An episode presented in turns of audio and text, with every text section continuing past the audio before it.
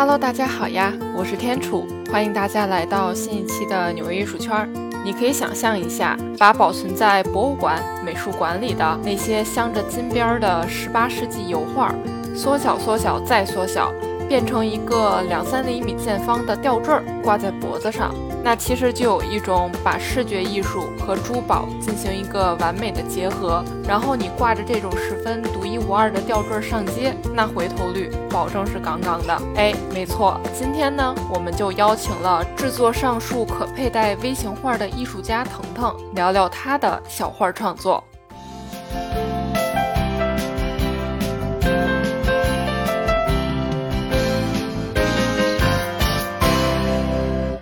首先，我们欢迎在纽约工作和生活的国际青年艺术家腾腾做客纽约艺术圈儿，呃，来跟听众朋友们分享你艺术珠宝创作的故事。我们可以这么说哈，具体的说法，我觉得就是他这个作品怎么叫，我觉得可以让腾腾一会儿艺术家亲自来为我们解密吧，算是。好了，那就首先先请腾腾和纽约艺术圈的听众朋友们打个招呼吧。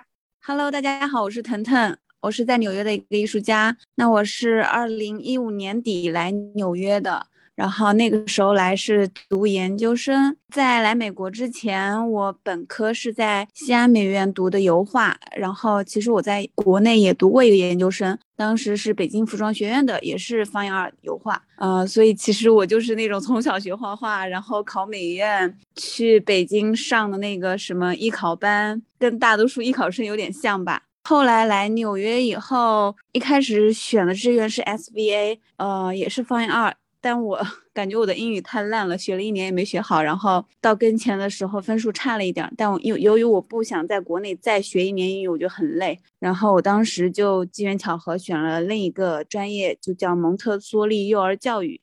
对我在这边学的一个 Montessori 那个教师资格证，同时也读了一个叫 Concordia College 的那个 Special Needs Education，就是特殊教育。嗯，那个学校是在纽约上周，呃，离曼哈顿其实开车也就四十分钟，不是很远，坐火车也挺方便的。嗯，那我从二零一六年开始在那个学校念书，一直念到二零一八年毕业，就中途我不是每天有课，于是我就自己还是在坚持做画画的事情。就是想保持初心，所以呃，就还是花很多时间在自己喜欢的事情上。那来这边以后，我是二零一六年开始画小画的。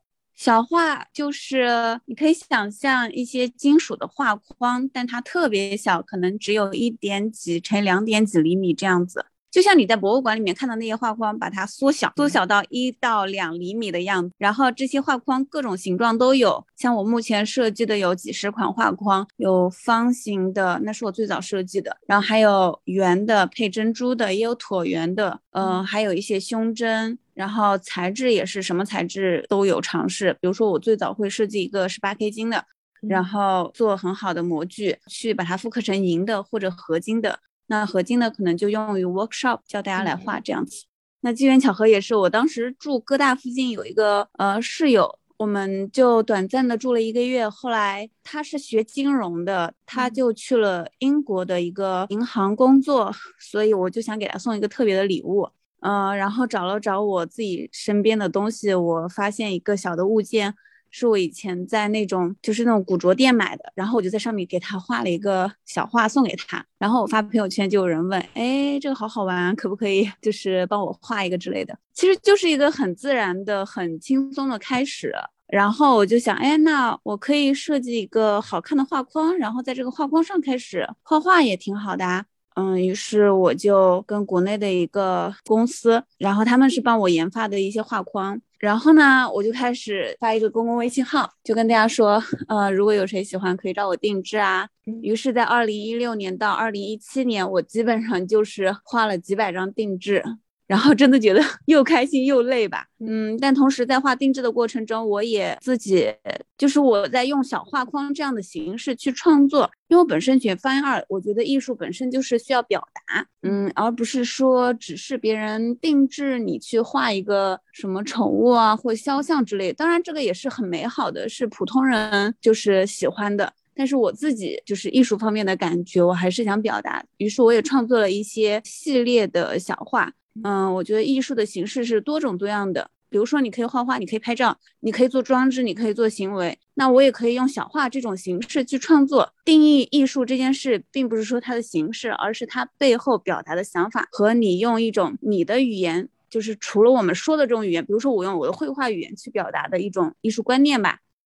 我感觉我好像就顺其自然做，真的没有想太多，感觉挺受欢迎的，一直有人找我定制，然后我就画了，就很简单，就没有想太多。我觉得可能我反而会想的角度是，哦，其实这个历史上小画本来一直就有的，嗯，在以前这个相机没有发明之前，可能有人会把爱人的肖像画在身上，有人会请一个画师画一个眼睛啊什么的，那些其实在艺术史上挺有名的，只是中间有一段时间可能没人做吧。那我觉得我做。做的事情就是把那样的事情延续了，同时又现代化了，而且用现代人的一种就是社交的方式，在我有限的范围内去散播了，就是这样的事情。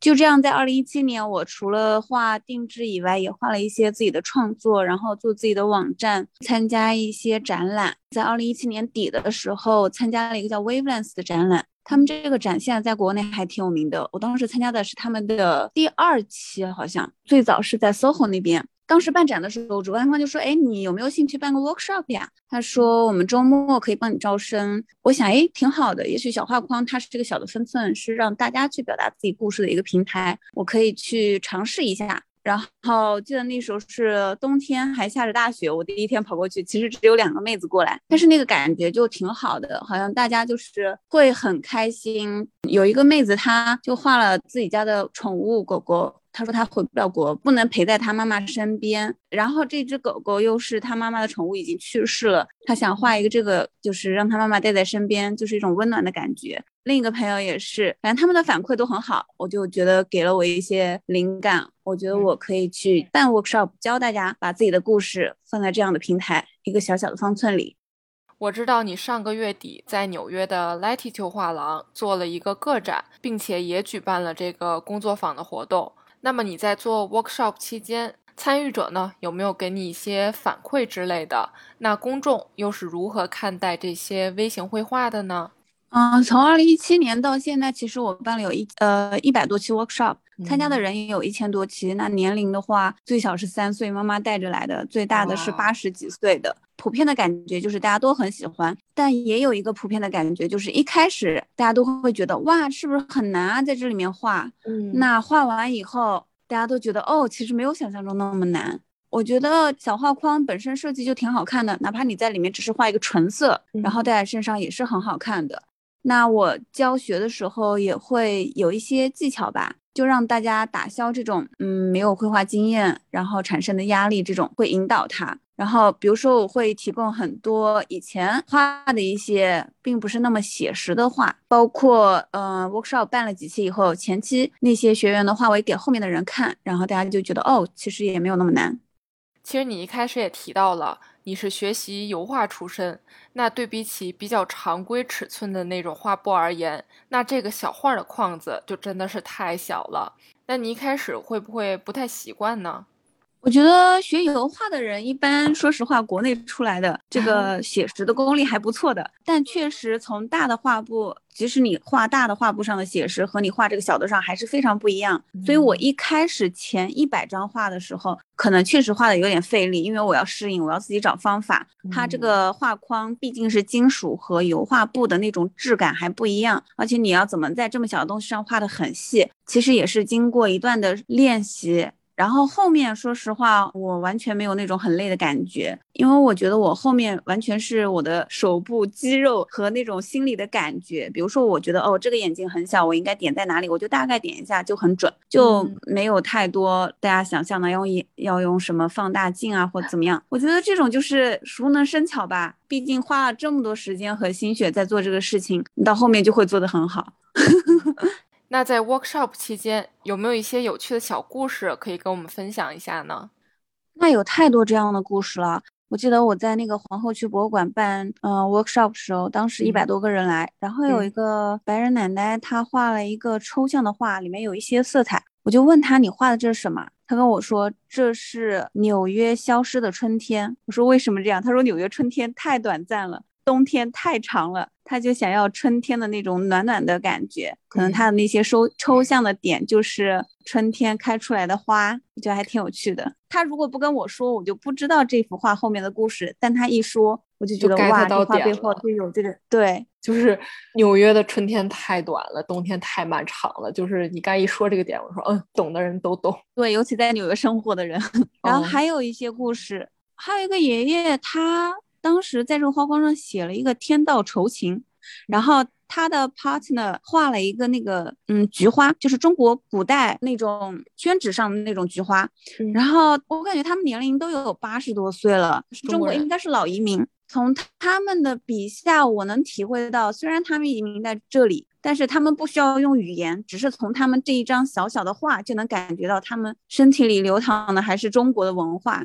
他的那个天道酬勤就是画了一个白底子，然后用书法的感觉，用金色在上面写的。然后另一个人他画了那个菊花，他那个菊花画的就是那种国画上画出来那种有点像金丝一样细细的那种，嗯，呃，一点点弯出来的那种菊花。我不知道你能不能想象到，嗯，就是这些其实都很中国，就是这种从嗯形象上啊。包括从这个字的意思上啊，都非常中国。就是无论他们是在美国多少年，但是你还是能感觉到他有受中国文化的影响，就骨子里流淌的就是中国的文化那种感觉。那这些精致的画框你是怎么做出来的呢？你是特别去设计过它吗？我是先画了一个那种素描草图，嗯嗯，然后凡世的团队有专门的三 D 呃设计师，然后他们帮我转成三 D 的，然后打印，然后最后如果形状没有问题，我们就会下工厂去做，大概是这么一个流程。我你刚刚说的那个 reference 就是这画框本身就是怎么样？其实说实话，这些画框因为它毕竟是画框，呃，而且我目前 focus 的重点是里面有一个。方寸可以让大家画画，所以在画框的边缘上，我设计的是，呃，还是比较没有特别的，就是标新立异，也不能这么说吧，我也不知道怎么说，反正就是我可能我设计的点就是好看一点，简单一点，但是也没有什么特别 reference 吧。这种画框就是从小长到大，身边都是画框，画一张画你就出去就得去裱画，就是这些画框就没有想太多，就信手拈来。是我早期设计的这些画框，从设计的角度上没有太多 focus，是它要怎么解构啊，要怎么把它变形啊，要怎么样多 fancy 啊，只是想要设计一个可以在上面画画的画框，这是我前期的想法，实用、漂亮、简单，我可以有画画画就可以。但确实，我现在今年呃 focus 点可能我会做很多画框的新的设计，然后做一些可以直接佩戴的画框吧。我觉得我在这个小画框上用丙烯已经画了五年了，那现在我想换更多的材料在这个画框上画画。当然，这个画画是双引号，比如说我可以用珍珠，有可以用钻，可以用一些小石头、小水晶或者玛瑙之类，就是不同的材料去在这个画框里面就是画画设计吧。其实就是多开发一下这个材料的可能性。对对对。去年新冠疫情期间，你也在纽约。那么，疫情对你的创作有什么影响呢？疫情对我影响还是有的，定制偶尔还是有人来找吧。Workshop 确实疫情以后，嗯，几乎没开过。我只记得去年跟那个 Mano Coffee 合作了一两次。另一个影响，我觉得就是也算好的影响，就是因为我的 workshop 停了，然后我有更多的时间去想自己要做什么，所以我现在想做一个自己的饰品品牌，以画框为元素的各种有趣的饰品吧。所以我最近在设计新的东西，但是还是着重于定制吗？还是不是定制了？就不是定制了，就没有画了。我觉得画是我这个品牌的一条线，是我最早的基因。嗯，但未来的话，我想做一些更多、更有趣。也不算更有趣吧，就更多的尝试。那你平常会佩戴你的这些东西出门吗？就是你设计的这些小画儿。我会啊，我经常带的一个空画框是我最近设计的东一个一款。那你有没有在街上就走着走着就会有人过来说：“哎，你这项链真好看，你这耳钉或者是你这个胸针真好看，你在哪儿买的？” 以前有啊，我在纽约时装周去玩的时候，经常有那种挺 fashion 的人会跑过来看。但疫情我也没怎么出门，最近确实没有。办展的时候，大家当然都是夸赞，都会觉得哇，好好玩什么的。哎，那你刚才提到这个纽约时装周，你今年有参与吗？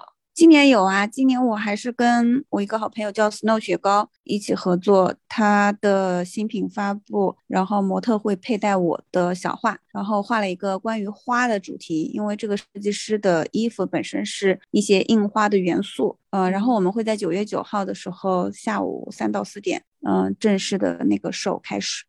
我还记得哈，我在展览上除了见过你的小画之外，还见过一个超级小。其实就是跟你的小画尺寸一样，就是那么一本小小的、厚厚的一本小书，就跟一个小方墩似的。那里面呢，其实就是好几百张你画过的小画。我觉得这个真的很有意思。二零一七年有一个个展。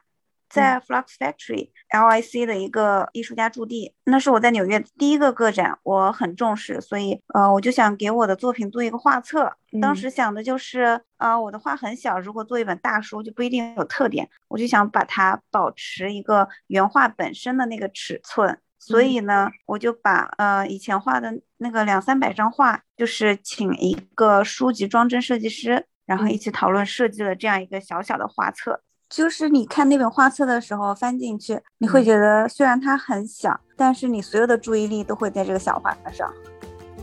嗯，今天特别开心，可以邀请到艺术家腾腾来做客纽艺术圈。今天的节目就这样啦，然后我们一起跟听众朋友们 say 个拜拜吧，拜拜！谢谢大家花时间来听，尤其是听到最后的朋友们，好，拜拜。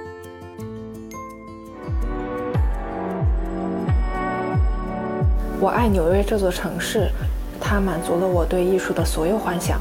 希望你也会和我一样爱上它。这里是纽约艺术圈，我是天楚，我在纽约。